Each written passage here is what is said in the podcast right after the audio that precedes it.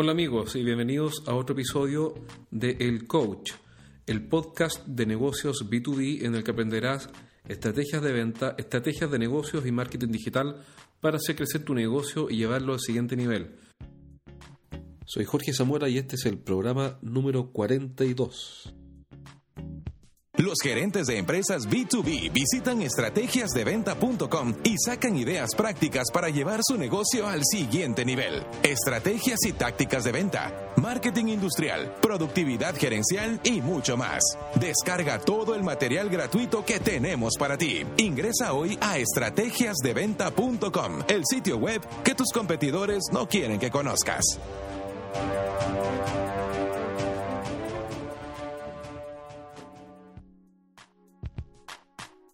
La persuasión es claramente una especie de demostración, ya que estamos mucho más persuadidos si tenemos en cuenta una cosa que se ha demostrado. Aristóteles.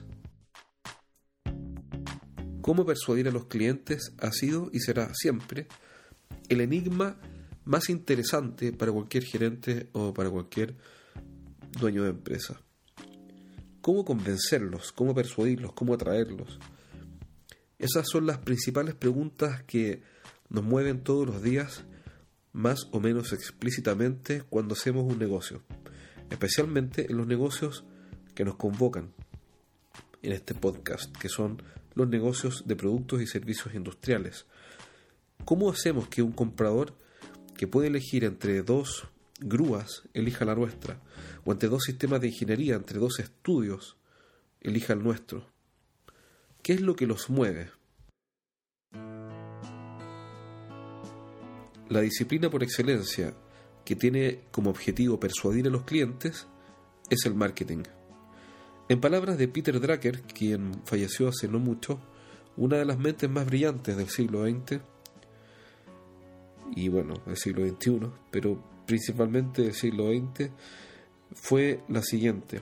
El propósito del marketing es hacer la venta superflua. Es decir, si uno preguntara ¿para qué sirve el marketing? La respuesta la da Peter Drucker y dice que es para hacer la venta superflua. ¿Qué quiere decir superflua? Quiere decir que tiene un rol secundario, accesorio, casi innecesario. Ahora, en negocios industriales aparece la siguiente objeción. Bueno, entonces eh, quiere decir que si el marketing es bueno, yo no voy a necesitar un vendedor, y por ende el cliente va a llegar a comprar un equipo de 500 mil dólares eh, por internet? La respuesta es no. Lo que esto quiere decir, principalmente en estos negocios B2B, es que si el marketing hace su trabajo, entonces vamos a recibir un cliente premotivado, preeducado y precalificado para comprar, haciendo que el proceso de compra sea más bien la administración de una decisión ya tomada. Alguien podrá decir, bueno, pero eso contradice todo lo que has venido enseñando y todo lo que haces todo el tiempo, tratando de alejar a los vendedores de el tomar pedidos y llevarlos a ser vendedores consultores. Sí, aparentemente hay una contradicción, pero conceptualmente no la hay. ¿Por qué? Porque si es que un vendedor, consultor y configurador recibe un cliente ya interesado y educado y motivado y, segmentado correctamente, que está muy dispuesto a comprar, entonces su tasa de efectividad siempre va a ir mejorando. Entonces, eh, claro, en, rigor uno podría tener un tomador de pedidos que sencillamente administre una, un negocio ya hecho, ya hecho por marketing. Bueno, ese sería, eso sería lo ideal, es un óptimo teórico, que cualquier persona pudiera administrar una, una, orden eh, de un cliente que ya está convencido. Pero en la práctica, eso no sucede. De todas maneras, un cliente, por lo menos en esta época, que va a comprar 500 mil dólares, quiere que haya un gerente o un ejecutivo o alguien a cargo del negocio por toda la configuración que ese negocio tiene. Mientras mayor el valor, es más probable que demande configuración, como tiempos de entrega, garantías, servicios, protocolos, eh, SLA, Service Level Agreements, cláusulas, eh, pilotos, puesta en marcha, etcétera. Pero ¿Cuál es el mejor de los mundos? El mejor de los mundos es que el marketing sea tan poderoso, sea tan capaz de persuadir, como dice Aristóteles, eh, que, sea capaz de demostrar eh, en forma magnética y atractiva que somos la mejor opción. Por eso es que Peter Drucker, cuando dice, cuando define el rol del marketing como una actividad que tiene que hacer la venta superflua, está definiendo con precisión y con maestría qué es lo que tenemos que hacer como gerentes de negocios eh, respecto a nuestro marketing.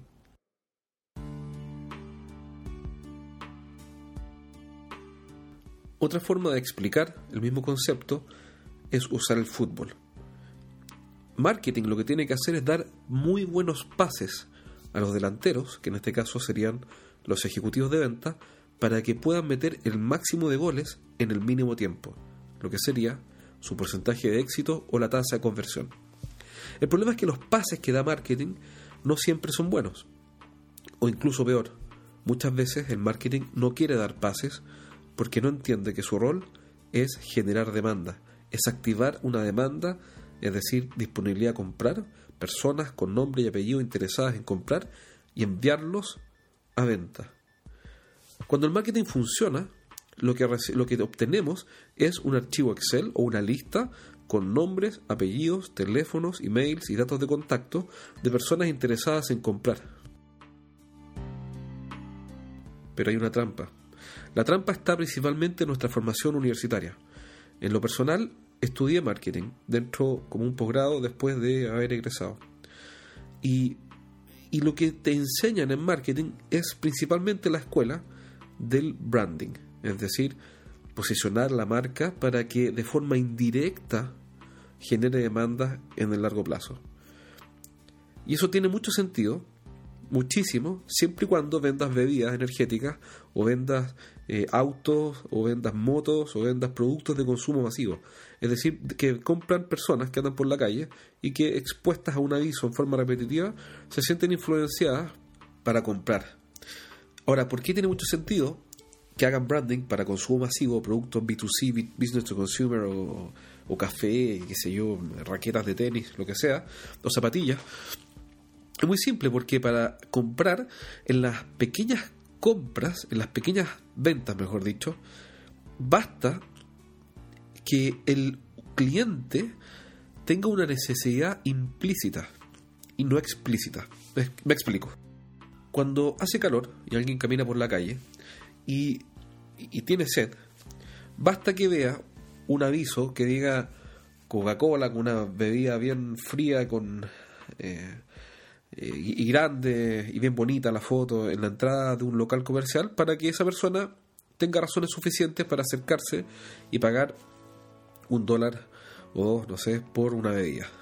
Eso es suficiente no hay un proceso complejo en el avance eh, de esa decisión de compra. Es un proceso simple. ¿Y por qué es simple? Porque como es una compra eh, pequeña, no tiene ningún riesgo importante para el comprador. Es decir, lo más grave que podría pasar es que la bebida no esté tan fría como él esperaba.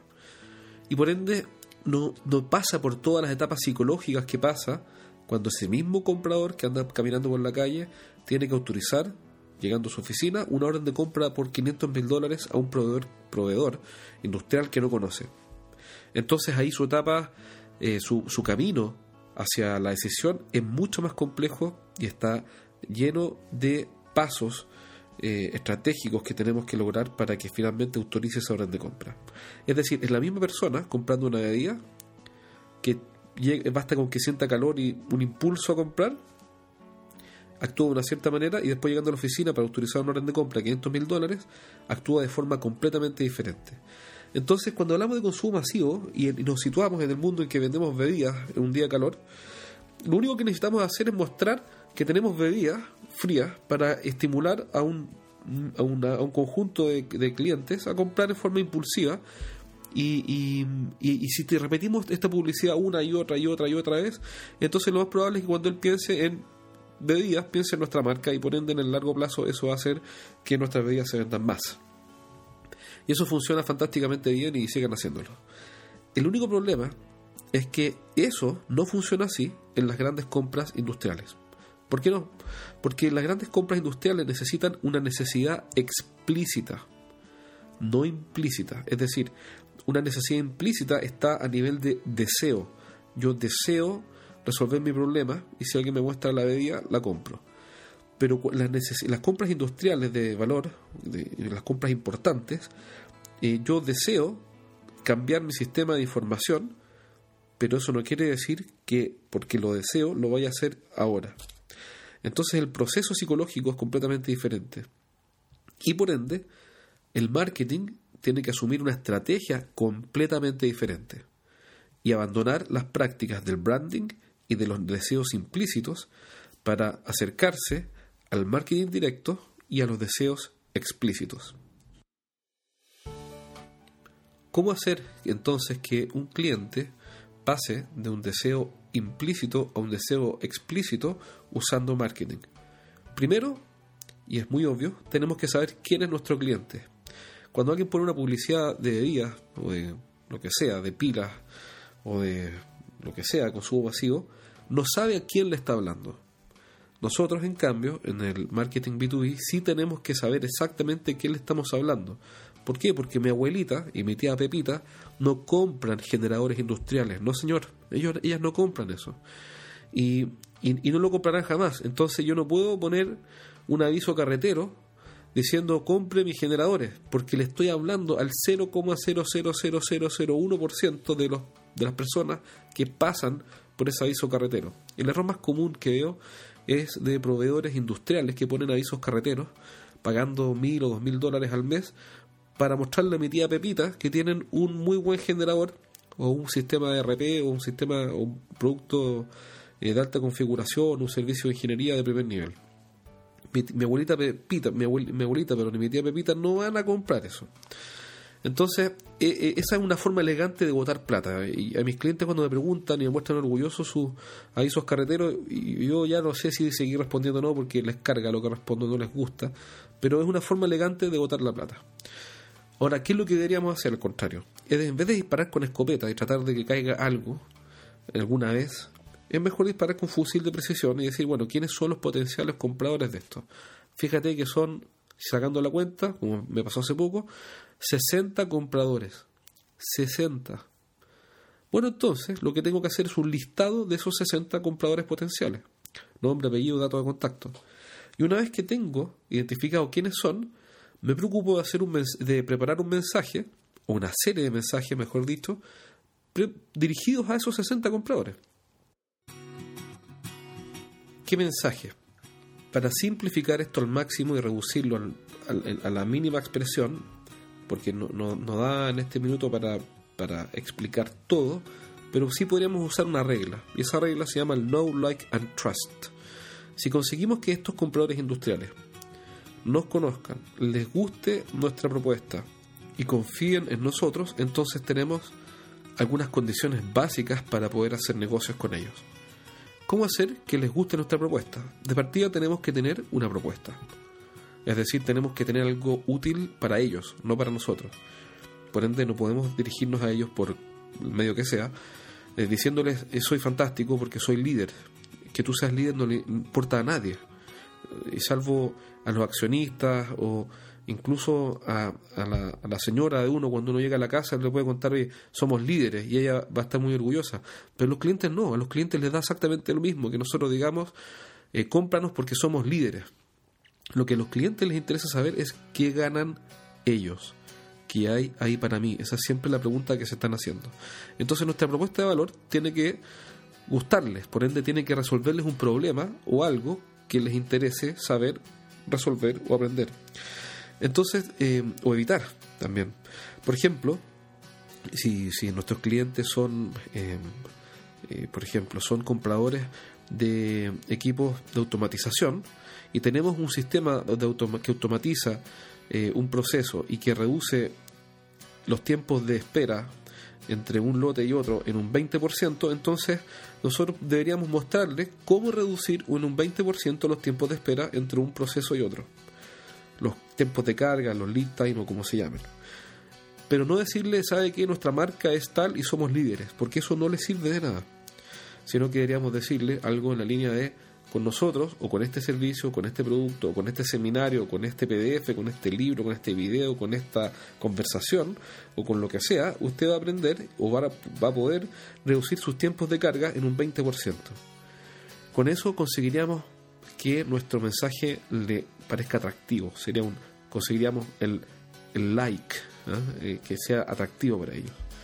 Ahora, ¿cómo generamos confianza? Bueno, generar confianza se puede hacer de un montón de formas distintas, todas complementarias por lo demás, pero hay una que es muy simple y es sencillamente educar a los clientes. Naturalmente, quien enseña, por el hecho de enseñar, es percibido como un experto y uno confía más en los expertos que en los novatos. ¿Esto qué quiere decir? Que por el solo hecho de nosotros escribir un paper, un reporte, un free report, o hacer un video, o hacer un seminario, hacer una charla, o un desayuno con los clientes y mostrarles nuevas tecnologías o soluciones, estamos siendo, estamos construyendo una imagen de experto en la cabeza de nuestros clientes, nos estamos posicionando como expertos. Y al posicionarnos como expertos generamos confianza. Entonces una forma fácil para poder generar esa confianza es sencillamente enseñar. Lo que hace que nuestras actividades de marketing lo que busquen sea enseñar lo necesario para que nuestros clientes compren con poca fricción fácilmente al final de ese camino. Si yo a un cliente le enseño qué problema tiene, que probablemente él no lo sepa, y luego le enseño paso a paso cómo solucionarlo, lo más probable es que él finalmente quiera hacer negocios conmigo, porque me va a conocer, le va a gustar lo que hago y va a confiar. Es un know, like and trust que se sustenta sobre la mecánica de enseñar, de explicar y de ayudar, más que de intentar convencer con mensajes originales, geniales eh, o avisos publicitarios del tipo branding, como la, hablábamos de la bebida fría en un día de verano. Entonces, para resumir, cuando yo necesito hacer que el marketing consiga clientes interesados en comprar para poder pasárselos a ventas, estoy asumiendo que nuestro enfoque va a ser educar, enseñar, apoyar y em, sostener a nuestros clientes como verdaderos eh, pacientes, como si ellos estuvieran, como si nosotros fuéramos doctores y nos hacemos cargo de esta relación ayudándolos como si ellos fueran pacientes y nos preocupamos de todos los problemas relacionados con nuestro negocio que ellos puedan tener. Al preocuparnos y enseñarles cómo resolver esos problemas, vamos a estar generando el know, like and trust necesario para levantar oportunidades de venta de clientes que ya vienen preeducados, premotivados y precalificados para hacer negocio con nosotros. Y de esa forma le vamos a poder dar muy buenos pases a los delanteros que son el equipo de venta para que metan los goles necesarios. Mucha de esta información y estos conceptos está presente y bien desarrollada en el libro los siete pecados de los ejecutivos de venta, que está disponible a través de nuestra página web estrategiasdeventa.com slash libros. O entra sencillamente a estrategiasdeventa.com y encontrarás un link en el cual podrás comprar nuestro libro, Los siete pecados de los ejecutivos de venta, cómo vender más dejando de cometer errores, por solo 29 dólares, más 6 dólares de despacho a toda Latinoamérica y España. Si es que estás interesado, entonces ingresa a nuestra página web o sencillamente envíanos un correo a jorge.estrategiasdeventa.com y te daremos todas las indicaciones para que este libro físico llegue a tus manos y puedas llevar tu negocio al siguiente nivel.